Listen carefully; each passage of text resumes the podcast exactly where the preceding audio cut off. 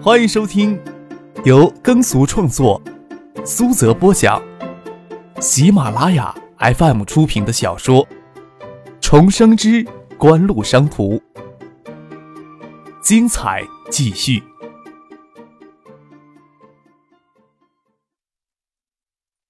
第二百八十三集。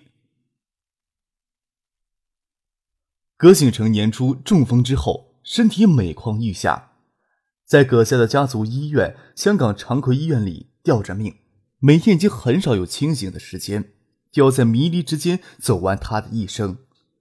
这时候，葛景成三房七室所生的子女对葛氏名下各公司的控制权展开激烈的明争暗斗。葛家家族企业的主要优质资产包括香港长辉医院。以及香港上市公司嘉信地产开发集团与香港上市公司嘉信微电子集团的葛家所库股权，总额超过三百亿的巨额资产都放在葛氏家族全资控股的企业嘉信集团旗下。其他不太一些重要的公司资产，这些年来都直接归入到个人的名下，已经不在葛景成死后遗产处分的范围之内。现任嘉信集团董事长兼总裁。葛景成的长子葛明信、小江、葛景成其他两房太太所生的子女以及一些葛氏旁系都要赶出嘉信集团，由他一人独掌嘉信集团。孙尚义的妻子葛明玉是葛景成第三房太太所生，他这段时间在嘉信集团过得并不愉快。葛明信如此排除异己，孙尚义心里清楚，等他岳父葛景成一死，整个葛氏集团就要分崩离析。嘉信集团也不可能是完整的嘉信集团了，旗下的企业资产也会分拆到尚存的二房太太与仲明子一下。孙尚义也清楚，他岳父葛景成要是没有特别的遗嘱的话，根据香港现行的法律，长房葛明信不仅能继承他母亲作为长房太太名下的一半家产，还将继续与他诸子女一起平分剩下来的一半家产。至于孙子孙女辈，就要看葛景成有没有在遗嘱上做特别的安排了。不过，葛应军作为长子长孙，平日里也最得葛景成宠爱。现在他名下就有数千万港币的资产，都是葛景成这些年来陆续赠予的。其他的孙子孙女儿可没有得到葛景成这么慷慨的爱。孙尚义能看到嘉信集团未来的结局。实在没有必要在嘉信集团高级副总裁的位子上勾心斗角、虚度光阴。只是之前也没有特别想做的事情，眼下就是从那团乱局当中主动退出来的好时机。利用嘉信实业在香港股市公开增发的股票并购爱达电子，这个方案跟借壳上市还有所不同。张克根本就是想借壳套现，其难度与复杂程度可想而知。在金融财务方面有着丰富的学识与经验，与香港金融界、证券界有着丰厚的人脉的孙胜义，愿主动承担起责任来，对张可来说自然是个意外之喜。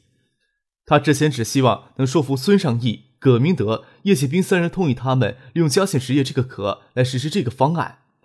张可也能明白孙尚义暂时想摆脱葛家内部纷争的意愿。葛家子女为巨万家产明争暗斗，大概已经到了白热化了吧。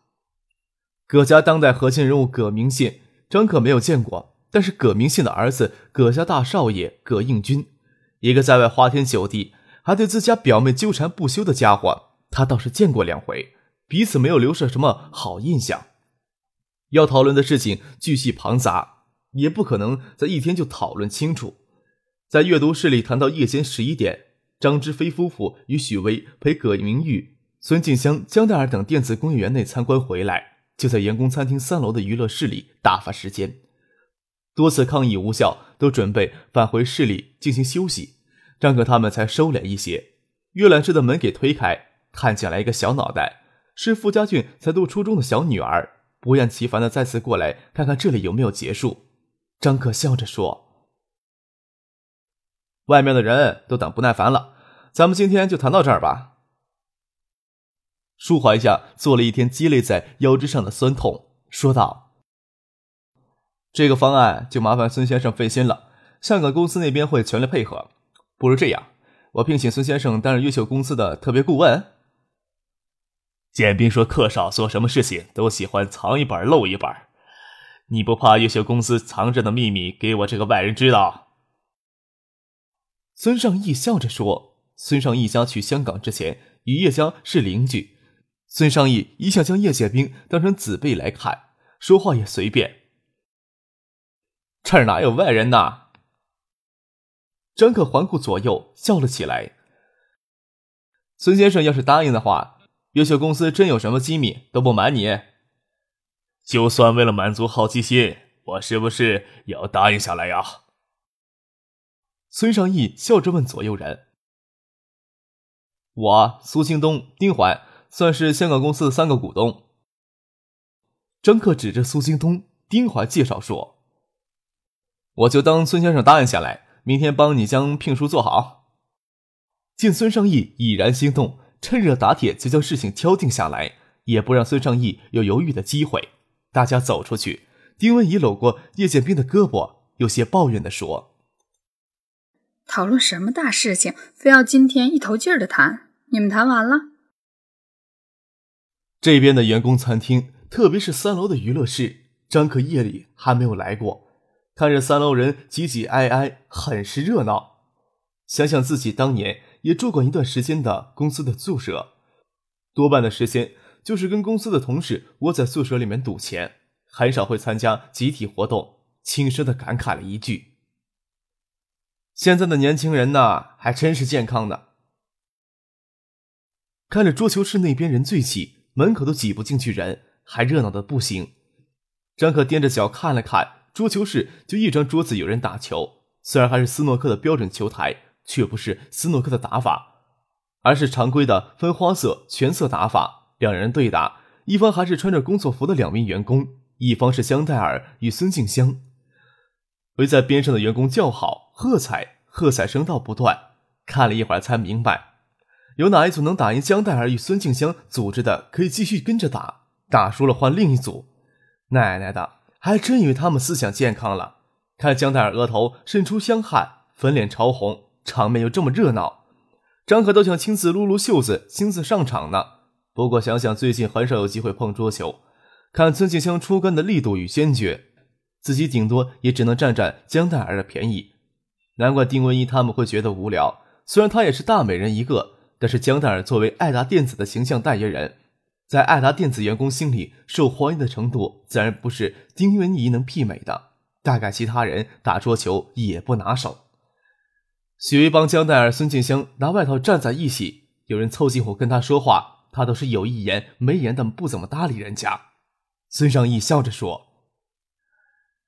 静萌的桌球打得还要好。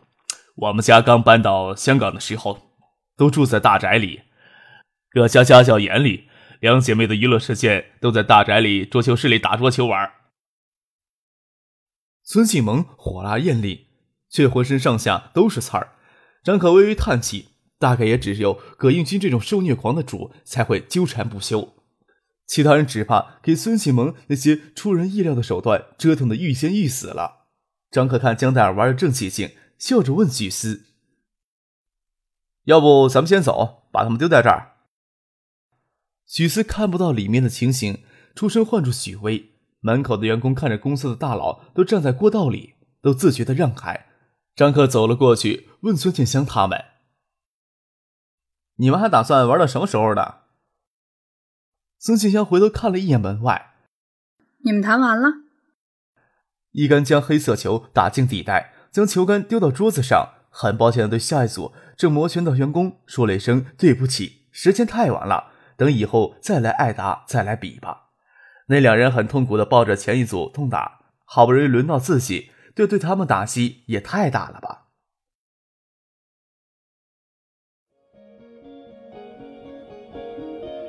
您正在收听的是由喜马拉雅 FM 出品的。重生之官路商途。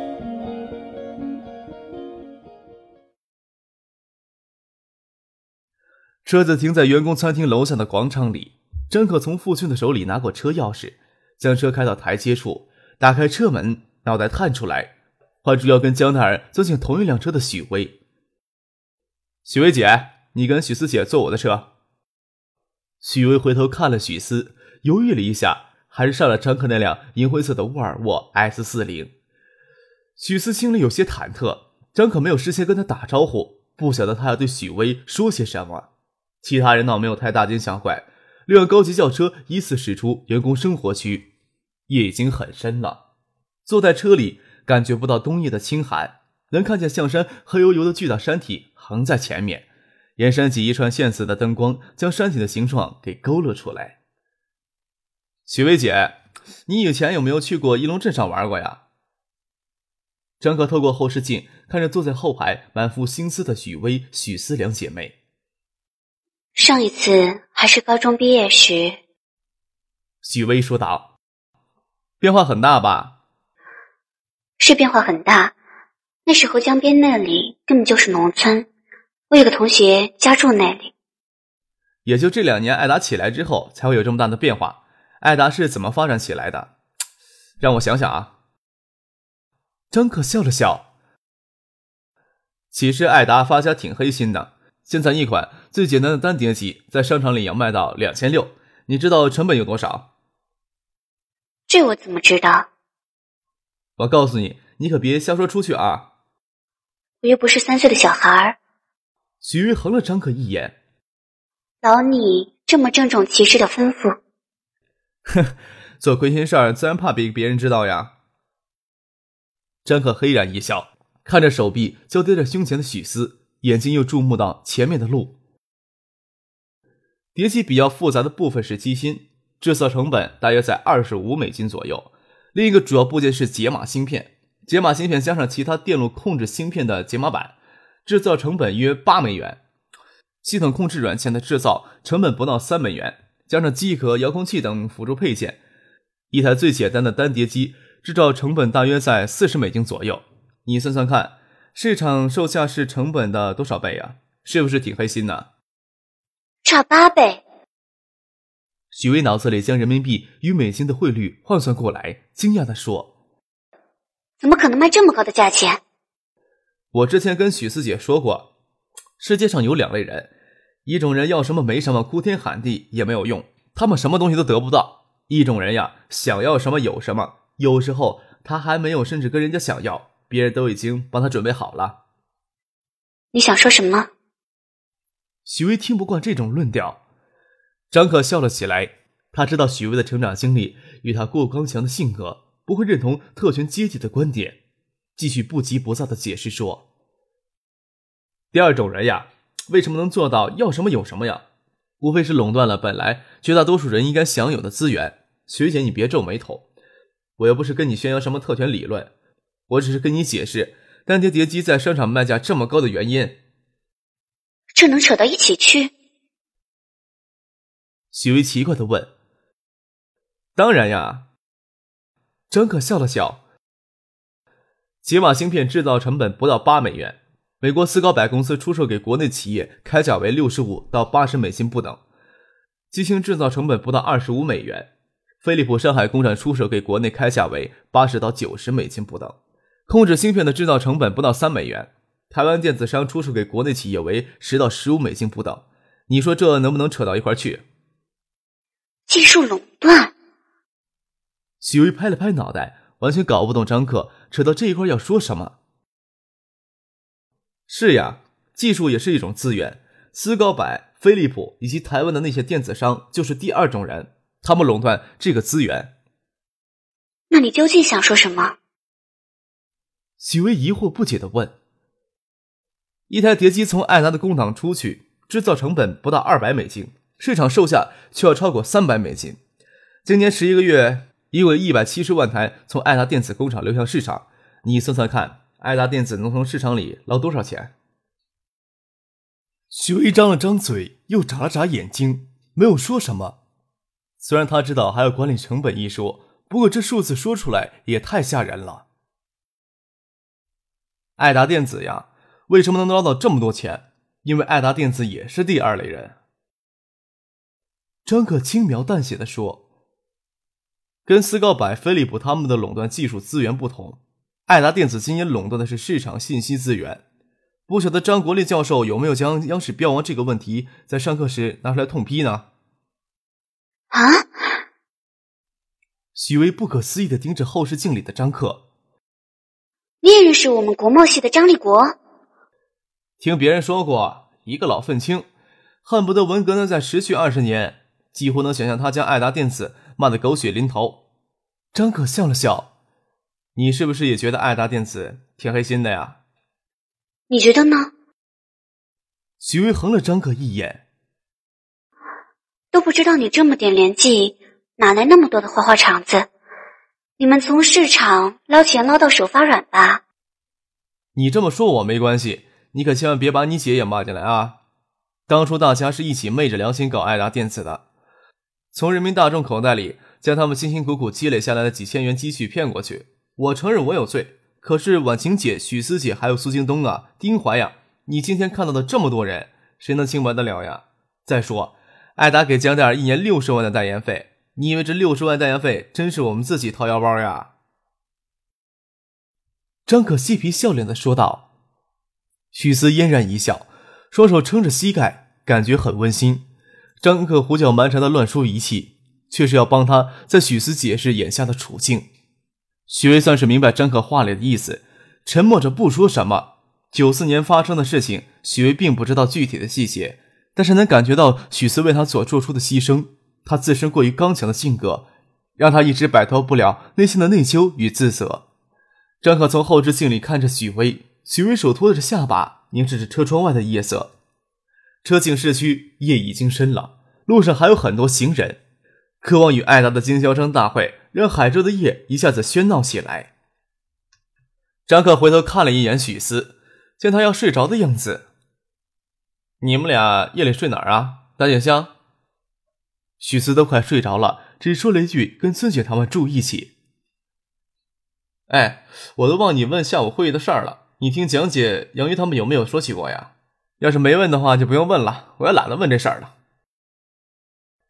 张可跟着前面的车打着方向盘拐入沙田前街。许巍能明白张可突然跟他姐谈公司事务的用意。一直以来，大家都在说张可这个少年不简单。那时他轻飘飘的将一切都推到他那个大家似乎猜不到的富贵家庭身上。孙尚义、葛明德、傅家俊跟家人叶建兵，还有他老婆丁文怡，都住在丹景巷中段的那栋私宅，正好有四套起居室加卧室。孙景香、江黛儿，还有江黛儿的妈妈李月如，则住进丹景巷巷尾的那栋私宅。张克也没有特意的跟孙尚义他们道晚安，只在车上摇下车窗招招手，就将车直接开到巷尾。张可回头看着许巍：“我刚才开车挺怕的。”你知道吗？你会怕什么？许巍疑惑的问。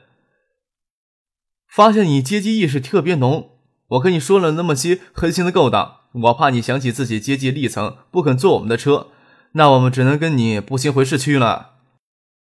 张可一本正经的说。许巍绷了半天的脸，让张可的一句话搞得啼笑皆非。过了一会儿，又恢复神气，瞪眼看着张可。在你眼里，我有这么白痴？谁知道呢？张可招招手，回头对许思说：“太黑心的事情都不要跟许薇姐说了，看她苦大深仇的样子，恨不得把咱们革命了。”又探出车窗，跟孙雪香、江黛儿他们告别。我啊，我就不上去坐了啊，你们自己晚安吧。还有明天，我必有空能抽出时间来陪你们。你们自己先安排活动吧。张可直接将车拐出巷尾，上了北山路。